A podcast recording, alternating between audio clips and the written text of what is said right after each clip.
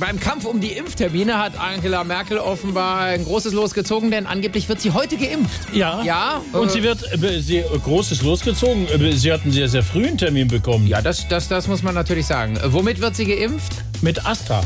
AstraZeneca. Ja. Ja, also früher, als sie in der DDR groß geworden ist, da wäre es AstraHonecker gewesen, jetzt AstraZeneca. äh, und auf jeden Fall, äh, oh, sie hat jetzt schon die Impfung. Ja. Ja, Wahnsinn, geht schon So, los. Hm. Herr Doktor, ich habe mich schon mal frei gemacht. Der Arm hätte ja gereicht, Frau Bundeskanzlerin. Ach, sorry, mein Fehler. Klingt ein wenig, als wären Sie aufgeregt. Ich? Keine Spur. Wenn ich aufgeregt bin, also dann, dann hört man, also ich mache dann, Sie merken das, ich sag dann nur noch, also kurze Sätze. Wollen Sie es lieber links oder rechts? Ich bin ja eher immer für die Mitte. Das geht jetzt hier nicht. Gut, dann links. Nee, rechts. Ach, das ist aber auch schwierig.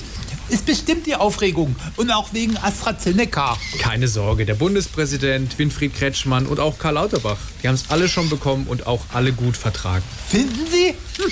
Okay, die Nadel an dieser Spritze sieht aber spitz aus und gefährlich. Gefährlicher wäre eine Nadel, die nicht spitz wäre. Sind Sie bereit? Äh, Moment, haben Sie sowas wie eine Bissschiene oder ein Stück Holz, was ich in den Mund nehmen kann? Frau Bundeskanzlerin, es ist wirklich nur ein kleiner Pieks. Ja, für mich, aber für die Menschheit ist das ein Riesen. So, das war's auch schon. Wie? Echt? Habe ich jetzt gar nicht gemerkt. Wobei, oh je, irgendwie wird mir jetzt ganz kalt. Haben Sie denn das Zeug auch richtig aufgetaut? Doch, doch, aber ich habe Ihnen ja vorhin schon gesagt, ein freier Oberarm hätte völlig gereicht. Ah,